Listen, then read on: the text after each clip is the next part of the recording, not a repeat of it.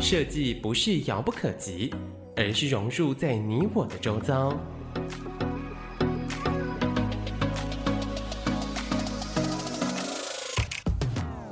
设计台湾，带您认识当代最具代表性的设计。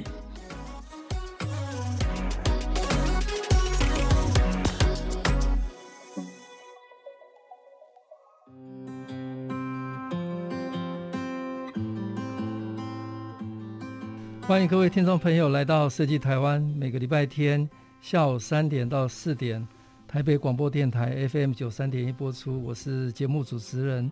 台湾设计研究院张基。今天非常高兴邀请到雨山工方主持人，也是实践大学林胜峰老师。来，胜峰跟大家打个招呼。哎哎，大家好，我是林胜峰。那个谢谢院长的邀请，谢谢。好，我来跟大家介绍一下林胜峰教授哈。林胜峰老师是实践大学建筑系专任副教授啊，那他也是雨山工坊的主持人，也担任过系主任。那他是美国 Cranbrook Academy of Art 建筑研究所的呃建筑硕士，专长在建筑规划设计、展示设计。那也是实践大学民生学院建筑更新计划的主持人。那语山工坊是工坊是二零一一年成立，那主要的作品包含有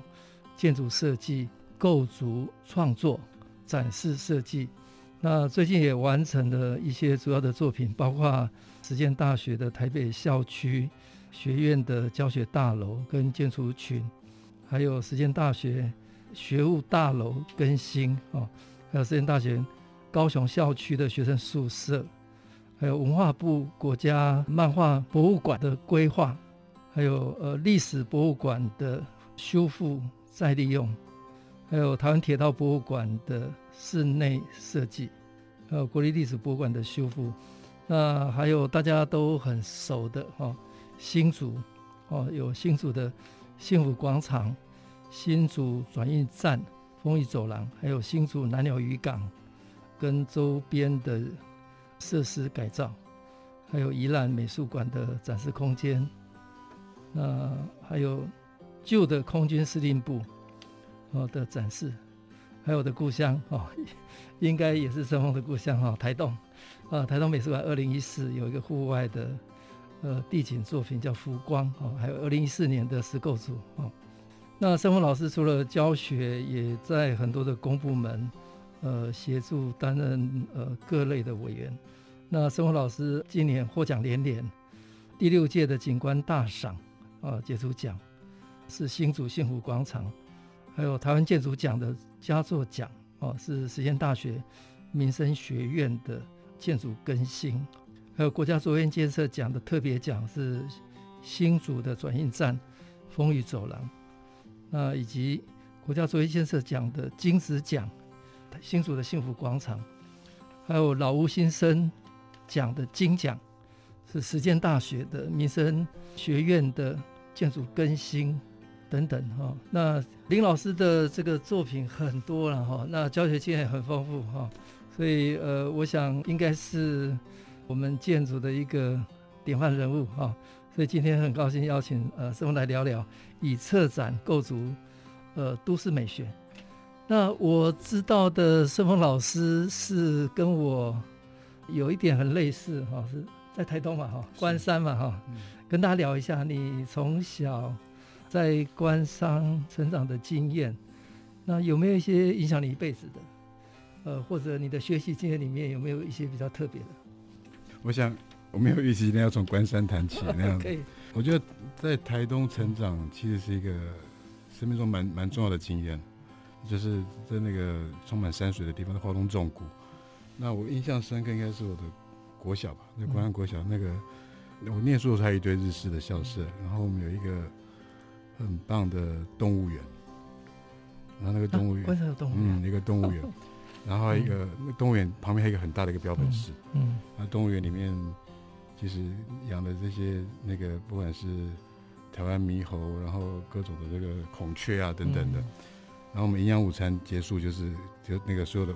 的厨余就是，然后所以那个每天的经验就是去动物园那样子，然后各种那我们最厉害的动物应该是有有一次有台湾黑熊。嗯，哇，对那个，那我们自己学校有鱼池，然后有养猪。嗯，那所以每每学期期末就是高年级就去抓鱼，然后中年级杀鱼那样子，然后我们就会一样才会夹菜等等。然后所有的同学，嗯，有各种各种背景的同学，就是不管镇上的，在乡间的，嗯，包括原住民同学那样，我觉得那个那个经验其实是会。到现在还蛮印象深刻，会不管是现在在做创作、在处理事情，嗯，都会回到回到都会都会回到那样的状态，就是说那个其实是很直接的跟跟人，嗯，跟环境的这样的一个关系。那我想，我想这个是一直想要去想要想要去触摸的事情。我觉得这应该是一个重要。你在台东待到多大才？我国小毕业后来去新生国中，哦，应该也是那个院长的学学弟。对，在新生国中呢，因为一个一个人住在台台东，那那时候乐区就读嘛，哇，那所以国中还蛮，所以国中还蛮自由的，这个地方就是一个人，然后然后那个整个，我觉得在新在国中的经验，在台东市的经验，那我想是连接在一起的。我想这个大概是还蛮重要，就是大概从小不太有人管，就是我爸妈基本上也不太。不太要求太多事，就是那个充满的，嗯、就是大概就是就是信任，嗯，然后那个信任，我觉得是也是大概是重要的、嗯、重要的影响。嗯，哎、欸，我知道，呃，生活老师大学是学工业设计嘛，哈、哦，对对对，跟我们跟我们聊一下，哎、欸、哎、欸，后来为什么会会走设计这条路？那从小就有这个倾向吗？嗯、应该是我们那个高中是念理理工组的，嗯、那那大概高中毕业唯一可以。确定是大概是对、嗯、对设计有兴趣，大概、嗯、那理工组大概就建筑跟工业设计，所以大概就都填了这些科系，嗯、然后大概也大概唯一填了一个工业设计，就不然就进了工业设计那样。嗯、那我先讲那个年代的背景，大概就在八零年代九零、嗯、年代初，应该是台湾最最我觉得应该是最奔放的时候，嗯、就是说那时候包括成品刚刚刚开始，然后李主任在北美馆办个展，然后学运，对、嗯、我觉得那个其实是。那其实念工业设计还蛮闷的，就是也会钻到一个非常无间的那。那那时候我觉得大学时代是那个大同大同工学院，对，刚好就在，而且很注重呃实作嘛哈。对，实作。然后我想那个那个训练其实有有很重要的影响，对，就是说事情要要确实的做到，就是照照顾每个细节。嗯，我想这个其实很重要的训练。不过那个年代，我觉得最重要的影响应该是那个时候成品那个雅气创刊。哦。雅气，我现在这二十二十本雅气都还留着。吴光庭老师，对，我觉得吴光庭亲自老师，那个是一个大时代，对，也应该是台湾解严的的那个时代，对。对，我觉得雅气应该是很重要的影响，就你会会突然理解说，就建筑的丰富，就是跟文化、跟社会、跟政治、跟所有事情就是连接在一起，就是说，就是说你会突然发现说，其实可以做一个更深刻的人，然后透过学建筑。啊，我想这个是应该是蛮蛮重要的启发，所以就很不幸大一进去，然后就然后就决定要念建筑，然后就千方百计，然后所以有一个非常奇奇特的路径所以这应该是雅琪应该是个重要的影响对我来讲。然后还有在在工学院里面，我们那时候有一门艺术史，那个是宋佩老师带的，嗯，我觉得那也非常重要，就是让我知道说那个设计不是独立的事情。它跟跟跟艺术跟所有事情，其实它它它它很多事情是连接在一起的，所以我觉得那样子的打开，然后发现那个有很大的可能跟跟深刻，应该去追追寻。我觉得这个其实是重要的影响，在在大学的初期的阶段。那第二个重要影响应该是，应该是我还蛮重要的恩师啊，那那个王夏伟老师。哦，嗯，他在应该在上个月刚刚过世。那对我影响其实蛮大，就是我的大学毕业设计，嗯，还有后面在在他工作室也待了一年，嗯，那他跟我有类似的背景，就是说他他大学是念大同工学院，哦是哦，对，然后工专的时候，后来不是在成大，后来去维也纳，哦维也纳，维也纳，然后跟着那个韩史侯伦，嗯，然后待了在里面待了很长的一段时间，所以很好玩，是我认识的第一个建筑师是韩史侯伦，嗯，透过他，然后，嗯。很重要的启发是说，他不太不太给答案，但是就莫名其妙就会丢一本，比如说那个《资本论》给你，或丢结构主义等等的，就是，然后那个最大影响说，你知道说那个知识上的不足那样，嗯，就说你就会，然后想象建筑师应该很厉害，嗯、看很多很多的书，嗯嗯、所以说你就会拼老命去找很多的很多的嗯。可能可以阅读的书，然后去嗯。去试图去追上一个认为一个做一个建学建筑的人应该有的知识的工作，嗯、所以那个是一个重要的启发。然后不知道在他工作室的一年，嗯，一个很小的案子，嗯、就是他在做他祖父王云武的纪念图书馆跟一个公共艺术的净土，两个小案子就磨了大概快一年。嗯，然后他每天来画了一个草图，然后就照着那个模糊的草图，然后就做了一个模型。他隔天来了要把它拆散，然后又再重做，大概一年大概做了几十个，那个五六十个模型。然后那个眼睛跟手跟想象的那个连接，我觉得是重要的。包括说当初出国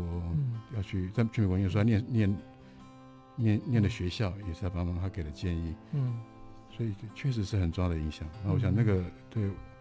我想大学时代这个不管是雅气或是那个王夏伟老师，我想应该是重要的影响。对对对，建筑的启蒙这件事情。那如果要再谈是说我的第一份工作就展示，也就是说我我学工业设计的，那第一份工作要进入空切入空间其实没那么容易。嗯。但我的第一份工作的那个展示工叫那个叫叫名匠设计，那个是非常棒的一个老板。就说这个大概也让我学到怎么样去，比如说我在很短的时间，那个那个年代的净土是用手绘的，嗯，就手绘的透视，然后接下来如果负责一个案子，从施工图、发包、现场等等的，然后那个充分的信任的，就是说现在。在这几年开那个对展示没有这么、嗯、没有这么惧怕，或一些基本的概念，嗯、对尺度，嗯、然后对对那些叙事的方式啊、嗯、等等，我想那个还有对这些现场的这些，嗯、不管是沟通跟工班的理的理解，然后这些，我想那个工作的经验是重要的。嗯、我想这大概是另外一个重要的影响。那再来应该是在美国的念书，嗯、就是 Cranbrook，Cranbrook 是一个很特别的学校，对，就是。我也是很前卫的学校。好，那我想为什么莫名其妙进这个学校？就大概就就我知道他的工业设计很有名。嗯、那我进来知道他的建筑系其实是一个非常奇特的建筑系。嗯、然后这个学校，它大概一个一个非常棒的校园，在校园那个从萨利兰复制的校园的规划设计，然后包括史蒂芬厚的房子、瑞格莫内奥等等，那整个校园的维持的非常好，包括所有的雕塑等等。那一大片山，只有一百四十个学生，嗯，就这研究所，然后十个科系，就是绘画、雕塑、电影、建筑等等的，嗯，然后我们没有任何的课程，就是去像建筑系，它就是在一个旧的车厂，嗯，然后每个人十六九大概有十几平，然后工作的短点就是一个二十四小时开放的木工厂、金工厂，然后一个每个礼拜就是跟指导老师谈一次，然后还有一个 seminar。嗯，然后其他就是学校的这些各种演讲、嗯、各种人的交流等等，就是这个非常安静的一个的空间，然后你很专注的去想事情，然后去去发展自己所那个所有的操作跟创作。嗯、我觉得这个大概是影响后面二二十年非常重要的一个阶段。嗯，大概是这样。嗯、那我想后续，嗯、我想带我们再嗯，好，谢谢林森老师跟大家分享他从小在关山长大。哦，那这个是一个很特别的环境。那念大学是呃工业设计哦，不过很早就想要学建筑，所以雅气开启了呃人生的一扇窗哦。那后来王夏伟老师的影响，还有第一份工作，有机会在名匠那边做展示设计，以及后来到美国呃很前卫的学校 Cranbrook 的这个教育哈，奠定了他未来二十年的发展。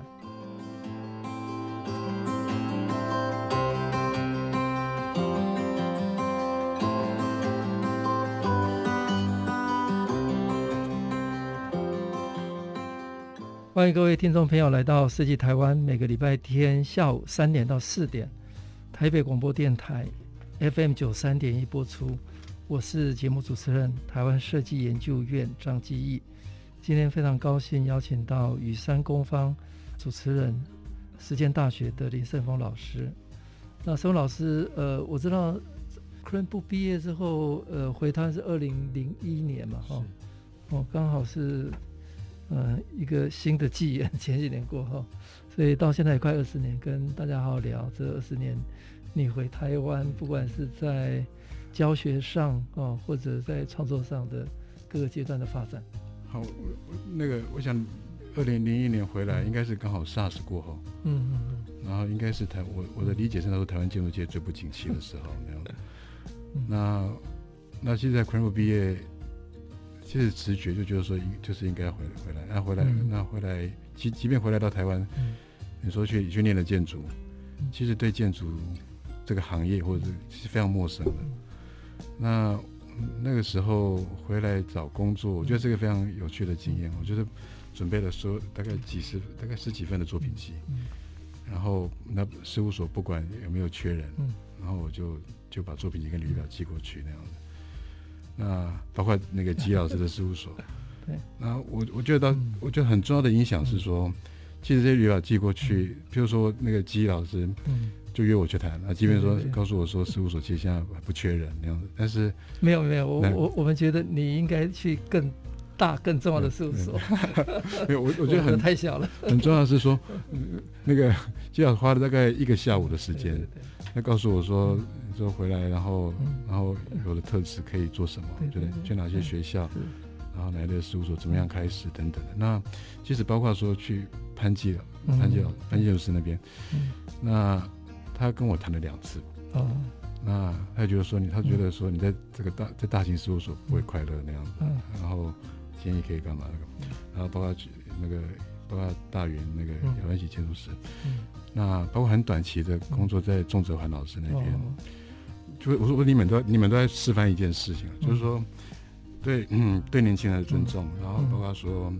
在一起去在描绘一个那个未来的那个作就建筑的创作的各种可能性。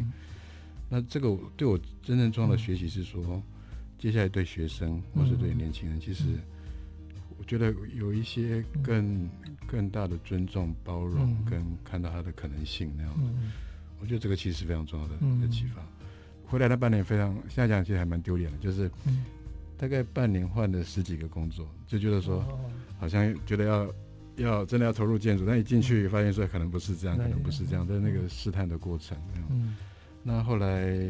在在逐渐在简学义简老师那边待了一年了。嗯嗯，我想那个也是重要的学习，就是说在在设计的讨论，包括看到很准确的去。去去梳理整个空间的，然后包括进来这个空间的所有的这些这些轻重节奏等等的，我想是非常重要的学习。那我想往后很重要的应该是到实践了。嗯嗯嗯。那我想实践也是院长建议说要去去去去申请看看那样。然后实践是一个非常非常独特的、非常特别的地方啊，就是它非常多元，然后各种各种特别的老师，各种有。有趣的事情都在那里，各种特别的老师那样子。然后对我来讲，那包当然包括后来那个当了八年的系主任，都样等于是扎扎实实好好的念了一个建筑系 那样子。就是这些老师，我觉得举个例，比如说安老师，安玉轩老师，对对啊，他其实我想教会的是说，就是对一个事情非常。完整的做完的，他把每个细节不放过，这样的意意志，然后跟就是相信说这件事情是可以，所有事情是可以被被被贯彻执行的，然后只要想得够清楚，然后够有意志力去排除排除困难，就说现在的监察委员那个林胜峰老师，对，那非常架构的在思考事情，我觉得这个其实是重要的重要的重要的影响，那包括王俊雄老师，就是我想那个。很多的很多的这个做事情的这些启发，包括说他现在每隔一段时间还会丢，他看到好的书还丢给我，嗯，然后等于说我的书单都是他开的那样的，就是然后，然后那包括说这些亲子老师、严老师啊等等这种，就这一群人其实都很特别，嗯，但是都很有个性，然后但都很善良那样的，所以有时候西屋会议一个简单的议题可以可以可以谈个。两个小时、三个小时那样子，那当然包括说后来当系主任，那个被迫要理解建筑系到底在教什么那样的，然后要去理解每个人，就是不怕你们笑，就是刚当系主任的时候，对构造跟结构还不一定分得清楚那样子。我想这个，然后包括说跟人，就是跟人的相处了，嗯、就是说你知道每一件事情要被完成，然后有很多的对人的理解，然后沟通，然后就完全不是个人的意志等等的，嗯、就是那我想这个应该是非常重要的锻炼，就是在在时间一直到现在，包括八年的行政工作那样子，然后我想这个应该是在往下那个。工作室在进行，我想非常重要的对点，那包括说很难得在，我想对呀，人生大概是最最精华的时候，三十岁到四十岁，嗯，然后是在学校，然后就是老师、课程、学生，然后把一些事情想清楚，我觉得这个其实是个这个，现在回想，这其实是还蛮蛮蛮珍贵的一段时间，嗯，这大概是几个，我觉得几个重要重要的。现在回想起来，几个重要的影响。嗯，所以刚刚呃，胜峰老师谈到呃，回台湾之后也尝试了很多的事务所哈。那尤其简老师那边有应该是很重要的一年的经验哈。那实践大学建筑设计系是一个很特别的，呃，大概各种特别的的人才都在那里哈。所以包括。以前的院长安玉倩，现在监监察委员林胜峰，呃，现在系主任王俊雄、李清志、严宗贤，哈，那胜峰老师也也担任了八年的系主任，哈，所以呃，人生从三十到四十最珍贵的十年，呃，是在教育里面，呃，老师、课程、学生，哦，应该观察、体验，哈，有很多的历练的机会了，哈，诶，那那个。创作的部分呢？哎，雨山工坊是在什么样的机缘下开始开启这个创作的这个机会呢？应该如果要概率的分，应该是有三部分的事情。嗯、一个一个当然是还是时间大学，对就是我在系主任后面几年，那个、嗯、那个谢大力老师，其实是、嗯、是他他就。应该是有有两两个前提，一个是实践实践大学的校园，其实从以前的那个专科学校，嗯、然后要变升格成大学，其实大概有二十年计划的一个整个校园的整体的的那个的那个改建的的历程。那它的整体规划是安玉宪老师做的，所以把整个空间的架构大概定了。那所以它的第一期，我们现在的那个设计大楼其实是大园就是姚元喜姚元喜设计的，然后中间的图书馆、体育馆也是。那本来第三个阶段是把校园后半段的这个民生学院的这些所有的建筑，嗯、然后再全部都都更都、嗯、都都重建那样的。嗯、那谢谢老师其实那时候跳出来非常反对，说整个校园就好像一整片抹去，然后、嗯、而且在那个校园的后半段，其实是以前家专时期的第一栋、嗯、第二栋房子都在那个地方。嗯、那那所以他就就启动了这个计划，一开始给我给了一个很小的一个。嗯规一个一个规划案，就两栋房子的规划案，嗯、然后就工作室呢，就从一个四尺八尺的桌板这样的空间开始，嗯、然后就在给了一个民生学院后面院区的规划那样，嗯、然后在他在他强力的要求之下，就是把第一期的工程，就是有两栋房子的更新的那个的设计，就就委托给我跟苏富源建筑师那样子，所以那个应该是工作室非常重要的开始那样子，然后但是第一个案子就是一个。五十年的老房子，然后包括结构补强，嗯、新的跟旧的，然后跟校园等等，嗯、我觉得这是其实非常好的练习。嗯，然后包括那时候营造厂华春，嗯、华春营造，嗯、其实也是非常棒的营造厂。嗯、我想那个应该是一个比可以比较从容的去、嗯、去去理解一个空间，嗯、然后包括确认这些所有的设计的动作的恰当。嗯、那包括说后来实践的高雄校区的宿舍。嗯其实去年才刚刚才完，今年才真正完成。那、嗯、去年启用，然后也先收尾。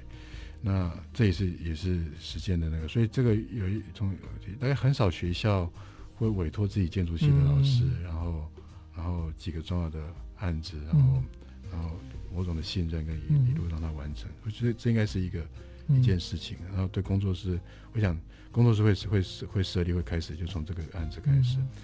那第二个其实是是展示的部分，对，我想二零一四年应该是个重要的，一个就是我们去投了 X Side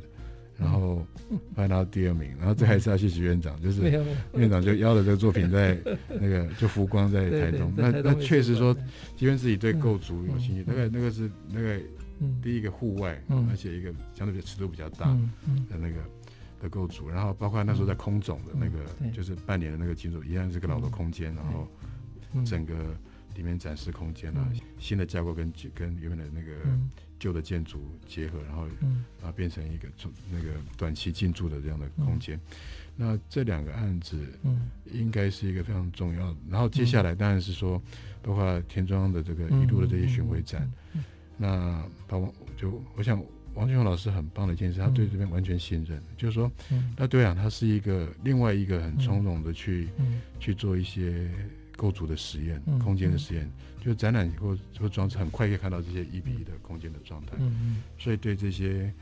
这些不管是物质的系统、尺度，嗯，对，然后的实验，我觉得他是可以很快的去、嗯、去去去看到。嗯、那我想这个是另外一个非常嗯。非常重要的锻炼。嗯，那第三件事情呢，就是、嗯、就是那在这这几年在新竹的呃，不管是幸福广场或几个中，因为幸福广场其实是个。尺度不大的一个都市的改善，嗯、包括周边的一些设施。嗯，那我想这个其实是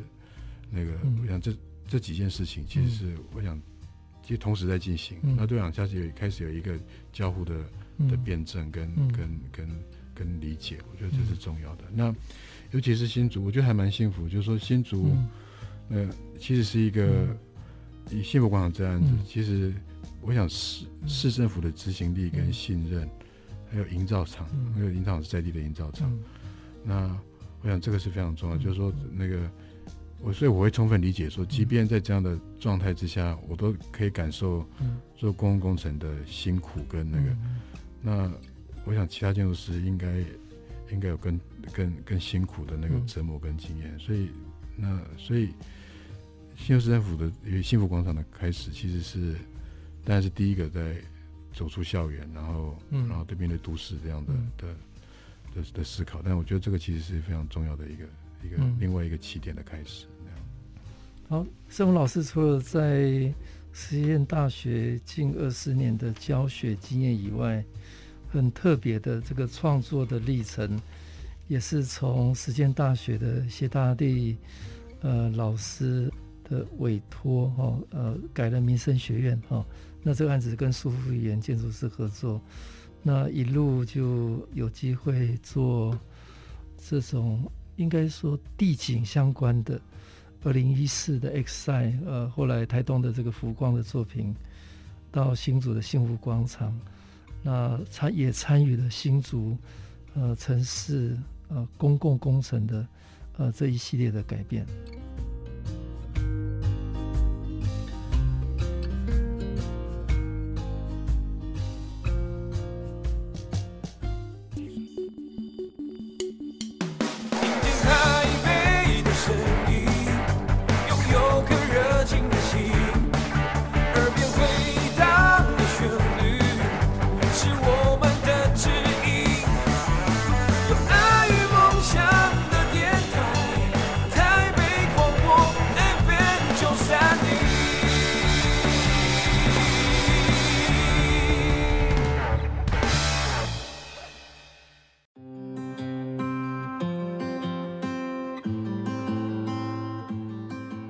欢迎各位听众朋友来到设计台湾，每个礼拜天下午三点到四点，台北广播电台 FM 九三点一播出。我是节目主持人，台湾设计研究院张基。呃，今天非常高兴邀请到雨山工坊主持人、实践大学呃林胜峰教授哦，来跟大家聊以策展构筑都市美学哦。那刚刚呃胜峰老师跟大家聊这二十年的。教学跟创作的经验哈，那接下来来聊一聊一些比较关键的几个重要的案子了哈。那我这几天才去新竹走了一趟哈，中秋夜哈最美的哈就是在新竹南鸟的海边哈，去体验空间的美学哈。那这个部分要谢谢胜峰老师呃，创造了一个全台湾最美的市集哦，在南鸟渔港。有一个市集叫波光市集，那波光市集的这个建筑，呃，它就是一个是融入在环境里面。那它的一个构筑的方式，呃，屋顶像呃汽车混凝土的波浪状的啊。那那个呃建筑的形式跟环境跟材料是完全融入了啊。那这个部分也广受哦，呃新竹的市民以及全台湾的呃民众的喜欢，大家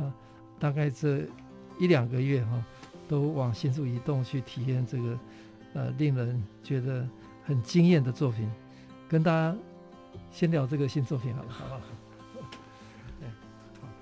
嗯，其实这个案子那个开始是二零一五年，嗯，到今年其实是。第六年，第六年，对，那它其实是一个整体的那个渔港的这些直销中心跟餐厅的这个改建计划的第一期的工程。嗯，那我们在它现它现存其实有一个两层楼的一个直销中心，就一楼是卖鱼货的，然后二楼是餐厅。嗯，那所以我们在一开始，那它它的它的前面的广场其实是有，就现在不光是里面的这些临时摊商，那些摊商其实用一些很很简单的这些反那个。遮雨棚去完成的，然后，那他的状况当然是说，他夏天就是那个很热，然后冬天那个那个东北季风吹，所以他能做生意的时间非常短，然后包括说他的环境啊等等，那所以整个计划其实的的第一个想法是，第一个我想跟师傅这边的的公司，就是在不影响这些那些摊商跟餐餐厅的这些生计的的情况之下。然后做这些建设工程的动作那样，所以第一个就是会建议说，把这个摊商在旁边先盖了像波光市集的这个永久的棚架，然后把摊商迁移过去，然后在摊商让出来的这个空地，然后再再做新的这个直销中心跟餐厅，都完成之后，再把他们迁移过来的旧的再拆掉，然后整个整个景观再完成，所以它有三个阶段的的的过程，它现在完成的是第一个阶段，第一个阶段，对。对。呃，未来旁边还有那个建筑物的。对对，他现在其实现在正动工了，就是在他旧的直销中心前面的这个空地。所以，那所以对这件这个最后的想象是，就是说会在在港边应该会有一个相对比较水平，然后一个比较低矮，然后绵延的这样的一个建筑建筑群那样的，然后然后这些这些然后一个大的屋顶，嗯，然后这大的屋顶底下。应该有大量的遮阴的空间，嗯、然后，然后包括一些活动空间，包括说有一些很重要的对东北季风的阻挡这样子，嗯、然后在冬季创造出来的活动空间，嗯、所以整个想法就是尽量让这些有空调的空间缩到最小，然后，然后这个低矮的棚架会会会形成一个大的地景，啊，同时在底下会形成广场跟这些跟临港的这些视觉的穿透性那样，那所以现在整个建筑完成应该。连波光市集现在就大概整高度压到七米，嗯，然后它的它的这整个这个波浪的变变化也是垂直于这个海岸的，就跟海岸会形成一个最基本的基调，然后再透过这些它量体的，因为它的这些旋转的切削会形成它不一样的这些变化。那我想这些波浪很重要的其实是在一大片的屋顶，它是它它需要排水，嗯，所以这这些基本的排水功能也透过这个屋顶屋顶去完成那样的。那波光市集其实。比几个比较重要的动作，因为说这个大屋顶，嗯，当然是它支撑这个屋顶的这个主要的这个的的的垂直的结结构，就像这个 arch 这个，嗯，那那这个结构大概几个事情，一个是也透过它它的旋转，就是转了四十五度，嗯，去跟这个棚架衔接，所以在这个看起来比较均直的这个波浪屋顶下，在这个跟那个 arch 的结构中，就形成一个比较具有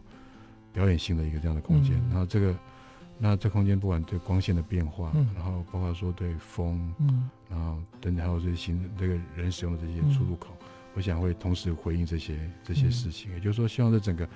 一个低调的地地景式的房子，嗯、但同时它有它某些的表现性在这个在使用的空间之间。嗯、那材料上当然就会努力去思考在海边的适合的材，嗯、比如说我们像混凝土的这个的屋顶，然后。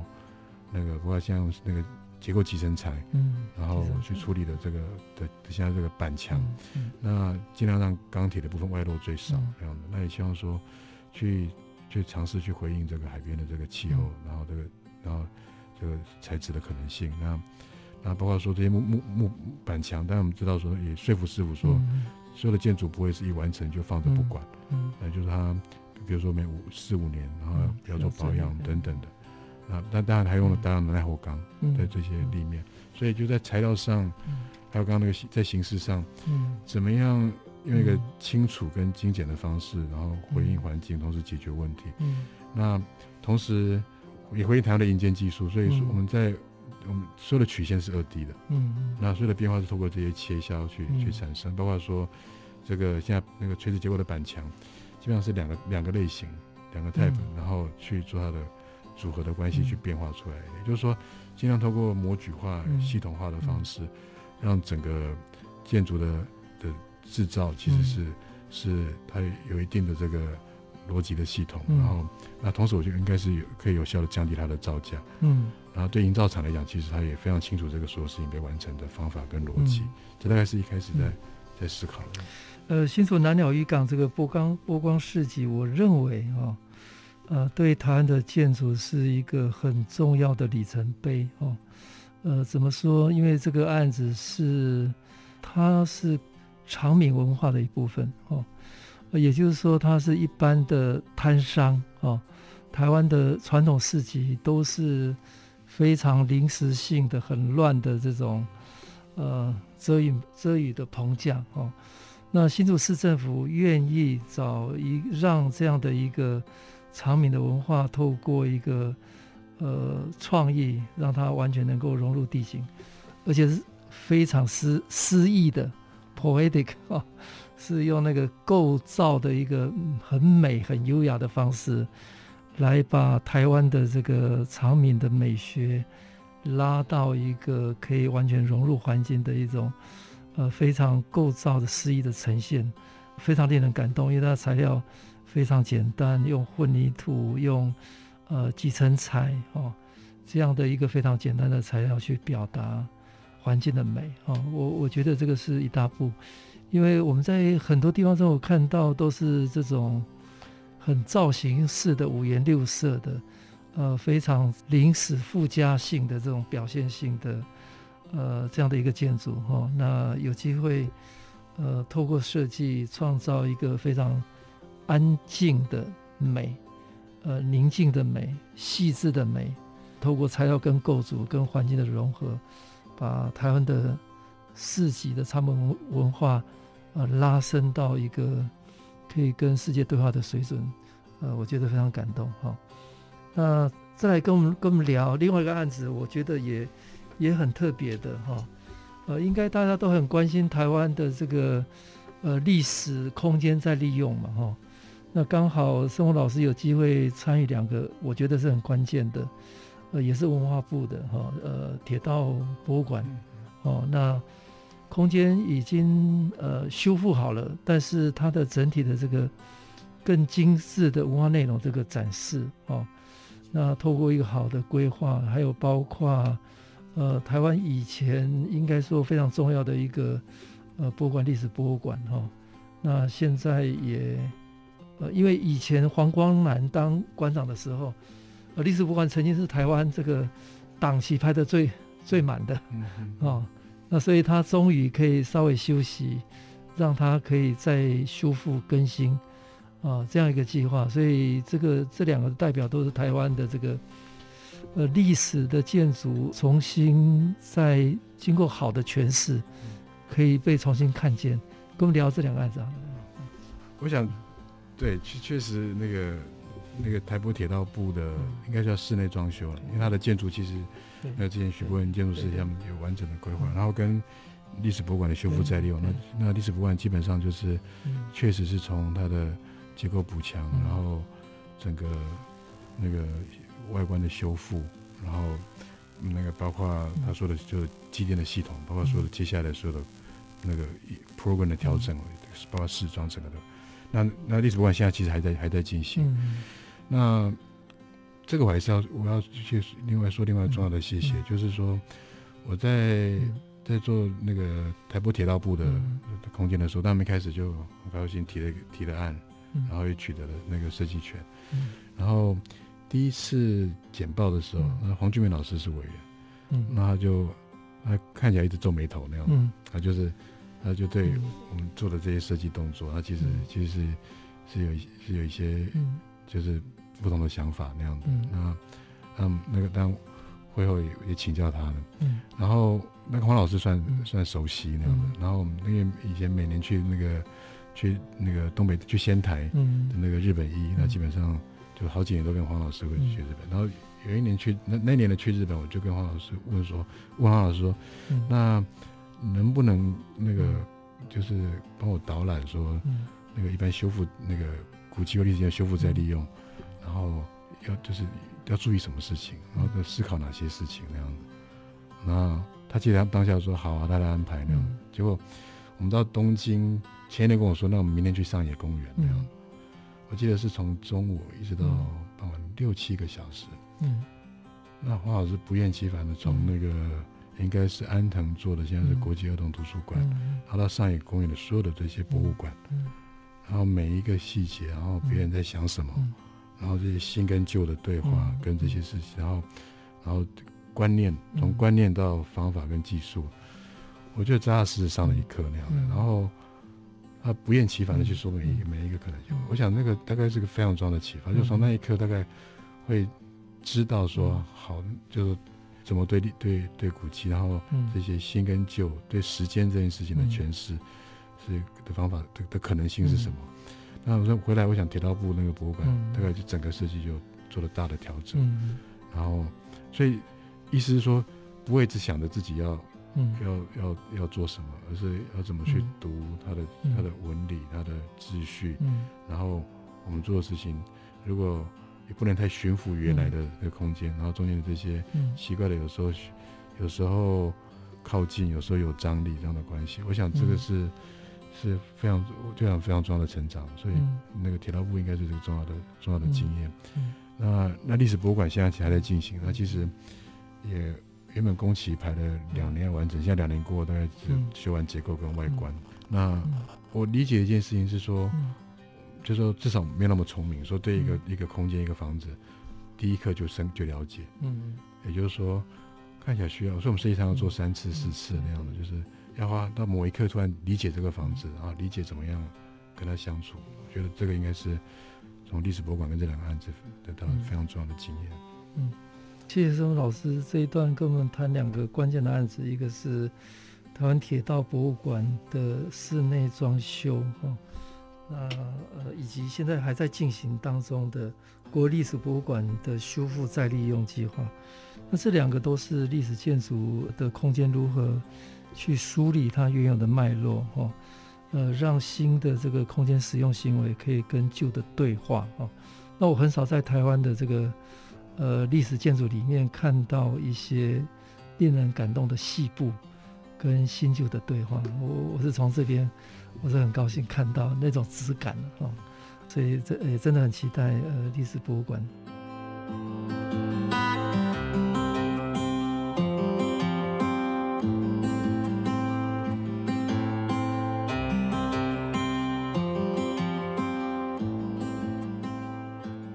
欢迎各位听众朋友来到设计台湾，每个礼拜天下午三点到四点，台北广播电台 FM 九三点一播出。我是节目主持人。台湾设计研究院张继，今天非常高兴邀请到雨山工坊主持人、实践大学建筑设计系林胜峰老师来跟大家聊以策展构筑都市美学。哦，呃，那刚刚聊胜峰老师的作品，其实有很多元，然后从校园的规划到跟城市相关的，还有历史建筑相关的展览，哈。那呃，我我我总是在你的作品里面看到一个特点呢、不晓得对不对了哈？可能你原来就有工业设计的专业，所以我看到一种比较细致的或者工艺的这种精神在你的建筑里面。哦，那因为那个，我觉得建筑要做到位，detail 是绝对不能放弃的。哦，那我总是有在盛峰老师作品里面看到那个最。构筑对细节、对很空间本质的一种追求吧，这种精神。其实这这个我我认为我在台湾的建筑圈里面比较少见哦。那它没有很复杂的这种外显的形式，但是讨论的都是很本质的结构材料，然后可以 zoom in 到很基本的这个这个细节哦。那呃，我们在看欧洲的建筑，不管是德国、西班牙这些，呃，其实都是回到空间最最最基本的。所以这个会不会跟你工业设计、跟建筑的热爱等等这些都有关系？对，我常常被问这个问题。嗯、其实之前会说好像没有关系，嗯、因为工业设计其实我们那个年代那都是产品，嗯，其实我们关键是最没有细节，那就是都是个物件，然后就形形都是形的问题那样的。但是但是如果要说，我若仔仔仔细深刻的想，其实嗯。确实是有些关系，就是说那个比较靠近的。对手，嗯，然后的触摸，然后眼睛这件事情的这个对事物的观察跟理解，就比较贴近的人，嗯、就是从从手从操作，然后或者我理解建筑会，然后然后到身体一比一的，嗯、就是从感知这件事情去去理解事情。那这或许是是我想跟大学的的某些训练是应该是有关的。这、嗯、第一个，那第二个或许就。想起来比较重要的影响，应该在 Cranbrook 那那那那两年。嗯，就说我到我们常常以前认为的设计，就是明明做了一堆东西，在脑袋想别的事情，然后然后用用脑袋想的事情去去去解释手上做的东西。那我在 Cranbrook 的第二年，其实整年都在玩纸，嗯，就是用纸张切割的断面，然后用这个去做那个地景，然后。或是说，然后去画图等等，嗯、所以回来比较深刻的去理解那个，嗯、比如说物质、嗯、物质的物质跟手，然后物质的线条，嗯、物质的本身的力量，嗯、然后跟物质跟物质的关系这个事情，嗯、所以或许理解说，其实这些事物的关系，嗯、透过事物，透过它的事物所散发出来的那个感，嗯、我们对它的感知。嗯那在昆木两年应该是一个对啊是一个非常非常非常重要的嗯。的理解那样子，那所以我想一路大概就刚刚提到就会从一个、嗯、一个从操作从手从身体然后去理解这件事情，然后然后所以那最直接在早期这些、嗯、这些展示或者构筑的创作，嗯、那就反映在细节嗯，就是对物质的结合，嗯、对不对？然后等等，那但是他说那那慢慢在想的，其实那个其实这个。这样对这样的理解回来到建筑跟环境、嗯、人跟空间的这些所有的相遇、所有的关系的敏感，嗯、跟那个节奏的敏感，其实是我觉得是同一件事情。嗯，然后但这个但但需要更多的锻炼，嗯、就是说我们对那个一比一以那个像建筑，通常我们在在思考的时候想的是二十分之一、五十分之一、百分之一、两百分之一，怎么样去捕捉跟掌握这个事情？嗯、我觉得应该是。接下来还蛮重要的，一路，我想这几年一下那个一路的训的的练习，那我想接下来大概这应该是非常重要的的的练习。好，刚刚思文老师呃跟大家谈到就是对物质性本身的掌握了哈。嗯、那我我我其实如果回到二十年前，我第一眼看到圣芬老师作品集，其实还蛮蛮震撼的，就是说那个 Cranbrook 的训练可以把一个纸的材料。呃，可以延伸到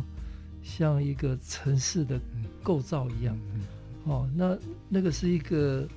创作本身最本质最深的探讨。对，那我我看圣芬老师的这个创作二十年来，我我总看到一个对材料呃最基本的很准确的掌握了，哦，就是说举。举重若轻，总是你你用材料可以用得那么优雅，或者这样讲哈啊，那呃，尤其是我我看到那个 X 赛的这个镜图，给我印象很深刻。怎么可以用一种铝的材料，把一个构造做到基本上很难想象的轻盈？哦，那那个轻盈是是有点对抗我们一般所所看到的空间，所以。我我我我一直在想，那个轻盈性跟这个构造，如如果像一条线一样，在一个大地里面去拉开那那个力量哦，我一直在想象，呃，想象台东那个地景哦，所以就是，所以就是感谢你接受邀请哦，就有有那个浮光的创造哦。那所以对那个铝那么轻的材料的这个掌握，甚至把光砍进去。那我还有后来看到你处理黄生远的这个田中央在欧洲的巡回展嘛，哈，因为孙元老师也也是创作能量很高的，那你刚好跟他是绝配，哎，他的他的东西很 rich，那你的东西又很轻很很雅，所以刚好这两边刚好可以可以对话，那把他的作品用你的方式来来呈现，又得到一种全新的一种诠释了。哦，因为我们看到孙元老师比较早期的作品比较没有细节了啊，那当然是说形创造那个都蛮有能量的哦，那刚好跟你的这个刚好是完完全可以互补对话。那另外就是我也看到你的作品里面开始在公共空间里面使用耐候性钢哦，这这这种很材料本身的。那我们其实在欧洲看到这种材料本身，这个是最。最自然的，哦，就是说耐候性钢，它是它本身外面会形成一个保护层，那看起来像生锈的铁，但事实上它就不会再再锈化了。所以耐候性钢拿可以拿来做呃景观，可以拿来做街道家具各方面。那只不过它以前都没有这个概念，哦，就一定要材料一定要做很多的涂刷，呃，然后不是很本质的颜色跟材料，哦。那慢慢的我，我我我在孙老师看到，呃，材料的这个本身的这种很原始的这个威力了哦，不管是混凝土、集成材、耐候性钢，被你优雅的、呃、重新来再再呈现，或者铝哦这样的一个材料、哦，那你你觉得呢？哎，刚刚对，其实也也慢慢在整理跟理解，在到底在在做什么、嗯、那。我说我初步的理解是说，其实我们用物质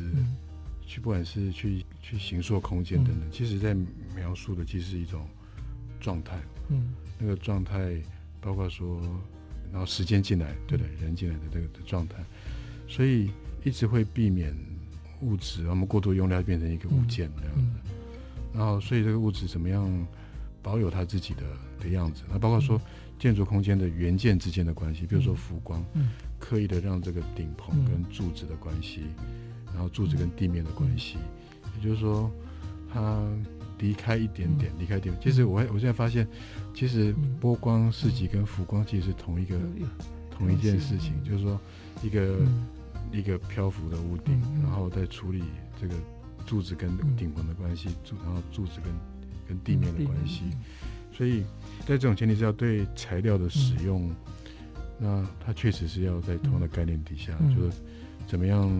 一个会对时间开开场的的材料，嗯、或者说怎么样是一个材料本身的状态，嗯，然后包括考量这个材料在经过时间之后，可能、嗯、会会是什么什么样子，嗯、所以我想是同大概是在这样的的的脉络脉络之下，也就是说会很敏感的，就去看所有事情要相遇的时候，它的它的它的。它的可能性是什么？那我觉得真正的张力是在他们相遇的时候。它这个相遇，早期从在谈构筑的时候，大概就是物质的关系。那接下来在谈空那个空环境里面的那个建筑或空间的时候，其实另外一个对这些人事物这样的嗯这样的想象跟敏感。好，我另外一个观察就是，呃，在台湾，呃，因为在大学里面。因为我们以往很多老师都是被要求要做呃论文发表了，做研究，当然研究很重要哈、哦。那但是在建筑里面创作也是很重要的哈、哦。所以我在宋老师看到，就是说你在教学过程当中保持不断的创作哈、哦，那真的在在整体的大环境里面真真的蛮蛮难得的了哈、哦。那因为我研究所的老师呃包括。Peter Eisenman 也好，哦，虽然他对学术影响很大，但是本身他也也也是把他的想法透过各种创作嘛，哦，发表，哦，那或者 Monell，哦，那当时我是哈佛的系主任所长，那本身他他也不断的在创作，那也把他创作的理念跟教学整合在一起，哦，那所以在台湾的。呃，设计学院里面可以让老师，呃保持的这个创作的能量，呃，一方面又回馈到教学，呃，真的很少了哦。那呃，所以未来在台湾怎么鼓励创作型的老师哦，呃，这个很重要哦。所以呃，升老师应该是一个很好的 role model。那因为你你教学生哦，所以将来这些很优秀的、比较有理念的学生，也会在这种状态下去呃跟你工作哈。跟我们聊这一段好了。对，这两两边是会会互相是是。那其实应该是两部分，一个第一个，我说我其实大学不是念建筑，但是我一直觉得台湾的建筑建筑圈就是不管是学术或者其实非常开开场的，非常开，就是说。不管是说刚刚提到这些升等的多的多元，然后对这些，比如一路一路来这些这些前辈的这些，我觉得这是其实一个，我感受到那个那个其实是一个对年后辈的这样的一个都非常重要的开场那样的。这第一个，那第一个说实践当然是一个设计学院是一个很特别的那个。我记得我刚回来，人家说几乎全台湾的学校已经不收硕士的讲师了那样的。最后实践坚持就是说，我们我们教学场域就是要教设计，就是要就说硕士的讲师。那包括进来那个环境的那个学校，就对这些不管是老师的创作，包括对学校的这些建筑的这些，所以确实是很幸运的。那也就是说，我我也希望这样的幸运，在我自己在看待学生跟看待比我年轻的创作者的时候，我一直提醒说，要有这样子的的开场的心胸，就是说。不能要求每个人都跟你一样，然后的，然后有一套标准。我觉得这个其实是，对啊，是一个非常重要。那我一路都会提醒自己，嗯，大概是这样。嗯，好，谢谢。呃，实践大学建筑设计系林胜峰老师也是雨山工坊的主持人，呃，今天跟大家分享，呃，精彩的分享，以策展构筑都市美学。好，谢谢，谢谢，谢谢。